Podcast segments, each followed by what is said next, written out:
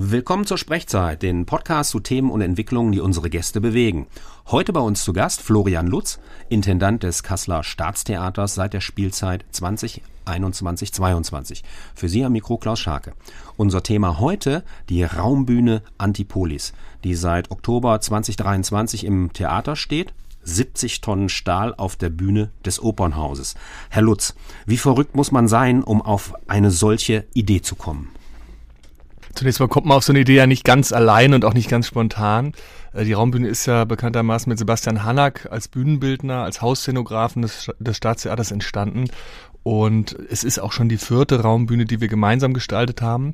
Nach zwei großen Projekten dieser Art äh, an der Operhalle, wo ich zuvor Intendant gewesen war. Und jetzt äh, der der Raumbühne Heterotopia, mit der es begonnen hatte, Babylon, mit der es weiterging und jetzt eben zu unserem Intendanzstart vor zweieinhalb Jahren hier eben das Pandemonium, eine Raumbühne, die sozusagen versuchte auf kreative Weise mit den Abstandsgeboten der Pandemie umzugehen und dabei eben zu diesem sehr, sehr raumgreifenden Konstrukt kam, in dem Zuschauer eben bis auf sechs Meter Höhe in einem dreigeschossigen Gerüst rumlaufen können, sitzen können, auch rings ums Geschehen rumsitzen können und eben die, die Zuschauerfläche und die Darstellerfläche sowie auch der Platz, wo das Orchester sitzt und von wo, von wo, von wo aus die Musikerinnen und Musiker spielen, immer wieder neu definiert werden und sich auch teilweise so überlappen und verschränken, dass eben ein neues Verhältnis zwischen Kunstproduktion und Kunstrezeption entsteht. Also mittendrin statt nur dabei. Und jetzt ist eben mit der vierten großen Raumbühne Antipolis diese Saison quasi so gestartet, dass wir die, den Ausfall unserer Bühnenmaschinerie, der seit dem Sommer 23 für die nächsten Jahre und bis zur Sanierung des Opernhauses sozusagen verhindert, dass bühnentechnische Verwandlungen stattfinden können, dass wir den eben kompensieren mit einer möglichst spektakulären Raumkonstellation, nämlich eben dieser Raumbühne. Und tatsächlich ist, glaube ich, der Eindruck bei vielen Menschen, die zum ersten Mal reinkommen, wow, das ist ja verrückt. Und wie haben die das denn gemacht und wie war denn das überhaupt möglich mit den Kapazitäten eines, eines mittelgroßen Staatstheaters, äh, so ein riesiges, raumgreifendes Konstrukt zu schaffen, was eben über 100 Meter lang ist, wenn man sozusagen um alle Ecken rum denkt und was mit ja, über 70 Tonnen Stahl einen immensen Materialaufwand darstellt. Aber eben, konstruktiv ist es dann doch auch wieder gar nicht so verrückt. Vor zweieinhalb Jahren ist der, der Vorgängerbau entstanden, damals wirklich mit extrem aufwendiger Zuarbeit von Architekten und Statikern und Gebäudestatikern und äh, Gerüstspezialisten, äh, einem eigenen Bauantrag und einem, einem wirklich sehr seriösen, wenn man so will, technischen Hintergrund, auf dem dieses Gerüst entstanden ist, damit eben nicht nur Darstellerinnen und Darsteller, sondern auch Publikum darin Platz nehmen darf. Jetzt konnten wir das mit einer größeren Ruhe und einer längeren Vorbereitungszeit und auch einer seriöseren Finanzierung äh, realisieren, weil eben unsere Träger uns diese Überbrückungsspielzeit, wie wir sie genannt haben, 23, 24, eben auch ein Stück weit ermöglichen mussten, damit überhaupt weiter im Opernhaus aufwendig Musiktheater und auch die, die Projekte aus den anderen Sparten gespielt werden kann. Und insofern ist so verrückt es im ersten Moment erscheint, dahinter dann doch ein ganz seriöser Planungsstab unterwegs gewesen, der, ja, der dieses Mammutbühnenbild äh, hat realisieren helfen. Naja, da, davon gehen wir ja erstmal aus. Wir sind ja in Deutschland und äh, wo dann hin und wieder auch eine statische Berechnung, wie Sie das eben schon gesagt haben, gemacht werden muss. Und, und kommen wir nochmal ganz konkret jetzt auf Antipolis, die ja sozusagen einen, einen architektonischen Rahmen für ihre Inszenierungen bietet. Und ähm, Sie haben ja auch die Entwicklung beschrieben, also von Heterotopia über weitere Raumbühnen, Konzepte. Und Sie haben gesagt, es ist die vierte. Und, und wie ja, wie, wie ist dieses Konzept explizit gemacht, umgesetzt, damit Sie Ihre Inszenierung so durchführen können, wie Sie sich das vorstellen? Ja, es gibt eine, eine große Anzahl von Treppenhäusern oder freistehenden Treppen, Brücken, teilweise geheimen Zimmern im Hintergrund, Übergängen, die man auf den ersten Blick nicht sieht, die eben vor allem vom, von unseren Darstellerinnen und Darstellern benutzt werden, aber teilweise auch von dem Publikum begangen werden. Also zum Beispiel mit der Carmen, mit der wir am, am 13. Oktober letzten Jahres in die Spielzeit gestartet sind, da ist schon der Einlass des Publikums in diese Raumbühne. Nicht alle Zuschauerinnen und Zuschauer kommen in die Raumbühne. Zwei Drittel sind im klassischen Auditorium versammelt, äh, können ihre ganz gewohnten Plätze da einnehmen. Aber wer eben Lust hat, äh, sich auf dieses Raumbühnenabenteuer einzulassen, dieses gute Drittel an Publikum kommt jetzt ja durch Gänge des Theaters, die man sonst nicht zu sehen bekommt, hinten in die Raumbühne hinein und da auch nicht sofort in den mit Sitzplätzen versehenen Zuschauerraum, wenn man so will, sondern eben in so merkwürdige ja, Verhörzimmer oder so Hinterzimmer, in denen man dann angeworben wird, werden soll für so einen fiktiven Geheimdienst, um in, in dieser Fabrik, wo Carmen ihr Unwesen treibt mit ihrer, bei uns ist es so eine Art Widerstandsbewegung, da sozusagen die das, das, das zu unterlaufen und zu bespitzeln. So, das, da muss man nicht mitmachen in, in, in dem Sinne, wenn man das nicht möchte, aber man kriegt erstmal so eine fiktionale Rahmung für den gesamten Theaterabend mit auf den Weg. Und allein das, was einem, was einem dabei räumlich begegnet, dass man die Bühne von hinten sieht, was man sonst vielleicht nur bei einer Führung oder beim Theaterball zu sehen bekommt, und dass man auf dem Weg dahin aber selber in so einen halb fiktionalen, äh, fiktionalen und halb bühnentechnischen Rahmen geführt wird, äh, der einem geheime Einblicke ermöglicht und zugleich eben so eine ganz eigene Theaterlogik. Das war schon für diese Produktion der Startpunkt und ist aber auch für viele der anderen Raumbühnenproduktionen der Startpunkt in ein ganz anderes, ich meine schon auch irgendwie intensiveres Theater- und Musiktheatererlebnis, als man das äh, ohne dies schon hat, wenn man sozusagen vom klassischen Zuschauerraum aus äh, von vorne auf ein in sich geschlossenes Geschehen schaut. Und darin ist diese Raumbühne natürlich, neben dem, dass es ein faszinierendes technisches Konstrukt ist, auch sozusagen theatertheoretisch und theaterpraktisch die Grundlage, auf der im Moment bei uns, ich glaube, ziemlich einzigartige und auch ziemlich ungewohnte Musiktheaterabende entstehen die erfreulicherweise im Moment beim Publikum ja nicht nur auf, auf Anklang stoßen, sondern richtig zu einem ausverkauften Opernhaus führen, was wir so in der Oper sonst selten hatten in den letzten Jahren. Gerade bei der Carmen sind wir dabei bei knapp 100 Prozent Auslastung und können teilweise sogar nicht mal die gesamte Zuschauernachfrage befriedigen. Also es gehen wirklich Leute abends an der Abendkasse auch, äh, auch wieder nach Hause und müssen dann zur nächsten Vorstellung wiederkommen. Das freut uns, aber vor allem eben, weil das gelingt mit einer Theaterform, die ungewöhnlich ist und die, die irgendwie auch neu ist. Und das ist ja nicht selbstverständlich. Also gerade Opernpublikum gilt oft ja als traditionsbewusst und viele unserer Zuschauerinnen und Zuschauer sind das auch. Aber gerade auch von einem älteren Publikum kriegen wir oft gespiegelt, Mensch, die kamen oder auch der Don Giovanni, der dann im Dezember nachkam und den Raum ganz anders genutzt hat, sind wirklich tolle Opernabende mit großartigen Sängern und einer tollen Musik, die aber eben szenisch in diesem neuen Raum, in der Raumbühne Antipolis, einen ganz besonderen Kosmos aufmachen. Jetzt lassen Sie uns doch mal ganz kurz Antipolis übersetzen. Also was, wie, wie sehen Sie es? Also und, und wie, wie würden wir es, also eins zu eins wäre es ja die Gegenstadt. Die Gegenstadt zu was, ne? Und oder haben Sie einen größeren Interpretationsspielraum, sage ich mal, für dieses Wort?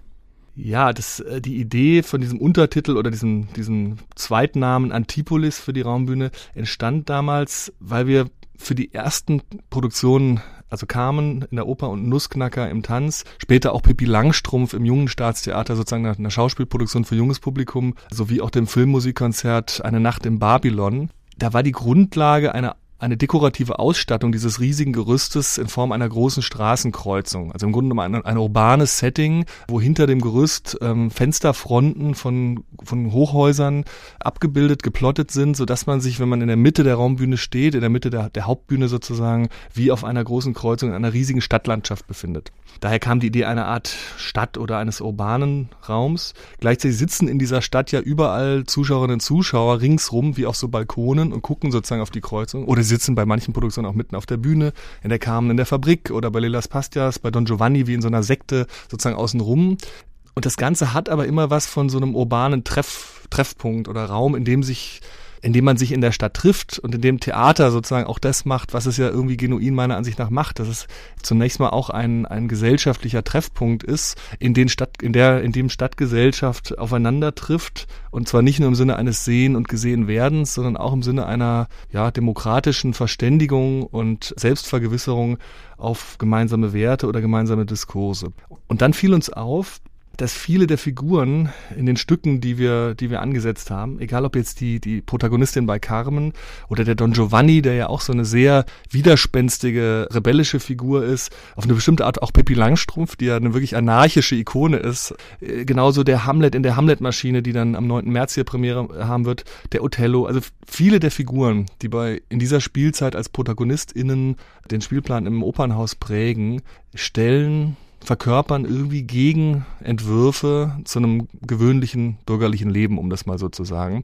Und daraus entstand die Idee, ob man nicht vielleicht einen größeren Bogen spannen könnte, auch über die gesamte Spielzeit, dass dieses Antipolis, diese Gegenstadt auch ein Ort ist, in dem eben nicht nur gesellschaftliche Fragen aufgeworfen und diskutiert werden mit theatralischen und musikalischen Mitteln, sondern auch durchaus Gegenentwürfe kontrovers irgendwie auf die Bühne gebracht werden.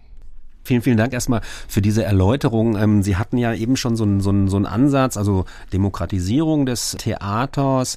Wir, wir haben auch gelesen von, von Ansätzen, also progressives und immersives Theater zu machen. Könnten Sie unseren Hörerinnen und Hörern das erklären, was damit genau gemeint ist? Das Theater sich selbst als progressiv beschreibt, ist ja irgendwie äh, sehr häufig der Fall. Deswegen würde ich das jetzt von mir vielleicht so gar nicht sagen wollen und von dem, was wir machen.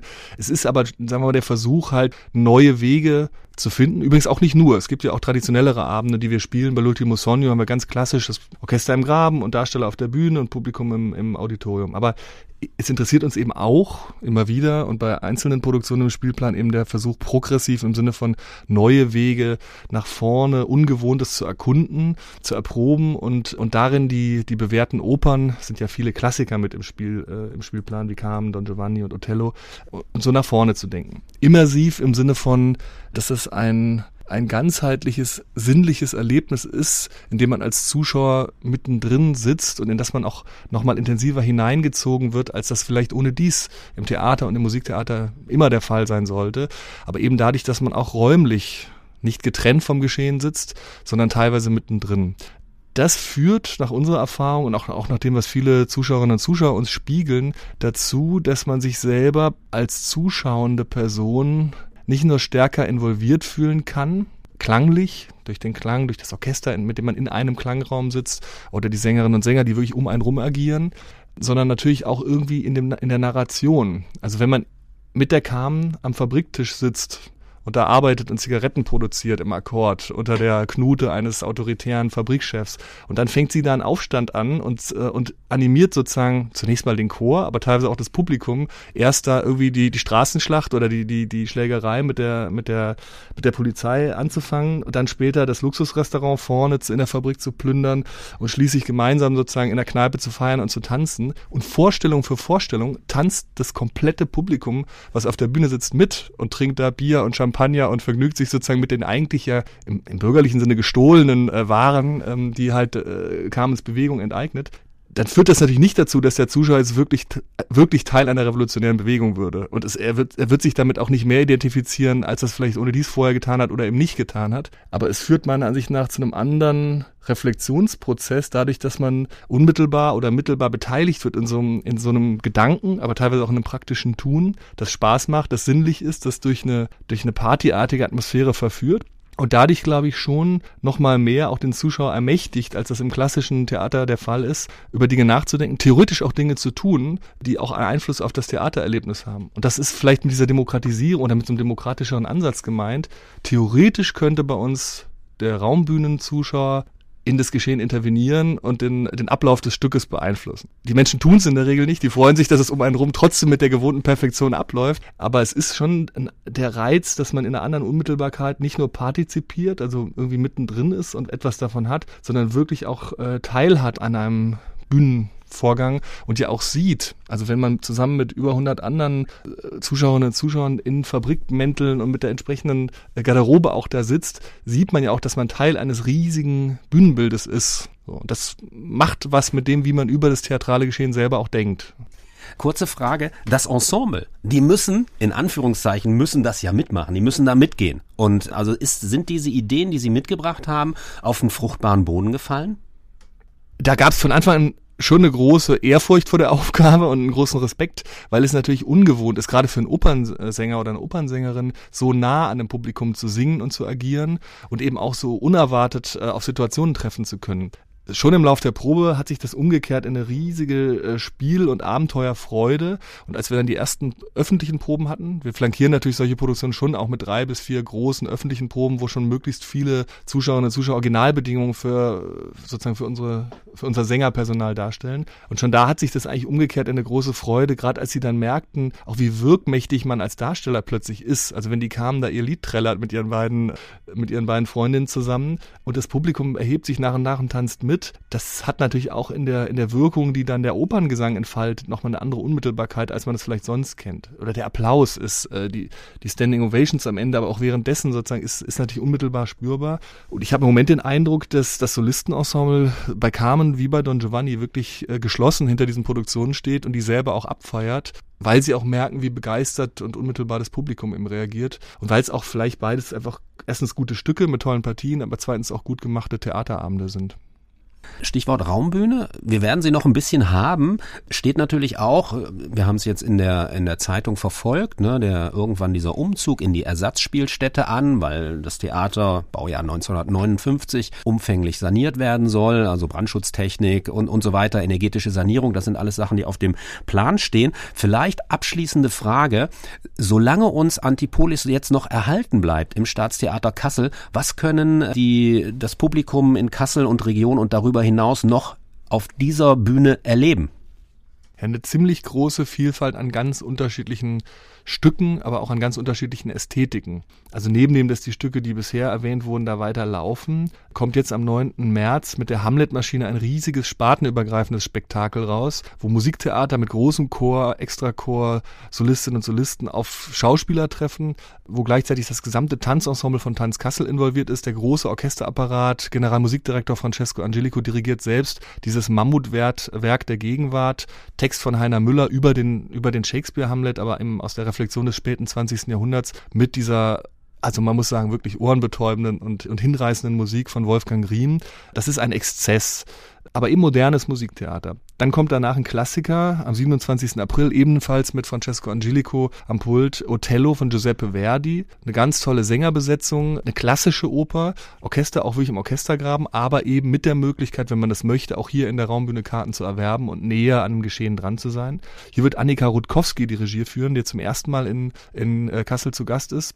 Bei der Hamlet-Maschine sind es Florentine Klepper als Regisseurin und Valentin Alferi als Choreograf. Und dann werden wir zum Ende der Spielzeit eigentlich, wenn man so will, immer abgefahrener, immer zeitgenössischer in, den, in dem Repertoire, was wir spielen. Also die, die anderen Produktionen laufen weiter, auch das große Filmmusikkonzert Eine Nacht in Babylon läuft weiter, aber wir werden dann in Kooperation mit dem großen Festival für zeitgenössisches Musiktheater in München, der Münchner Biennale, werden wir am 15. Juni eine Uraufführung rausbringen, Defekt von Mitatan Ötschal, beim Text von Zeilix und kurz danach dann mit dem Festival Davon geht die Welt unter, vom 4. bis zum 7. Juli äh, wirklich ein eigenes Festival für zeitgenössische Musik machen, wo in größeren Werken, aber auch in kleinen Miniaturen diese Raumbühne sehr sportlich bespielt wird und den, dem Publikum nochmal die Möglichkeit gibt, wirklich fast wie eine Art Parcours auch diesen Raum selber zu erkunden.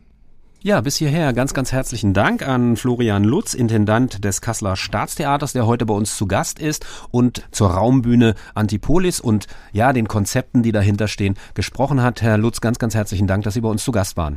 Vielen Dank Ihnen, war eine große Freude.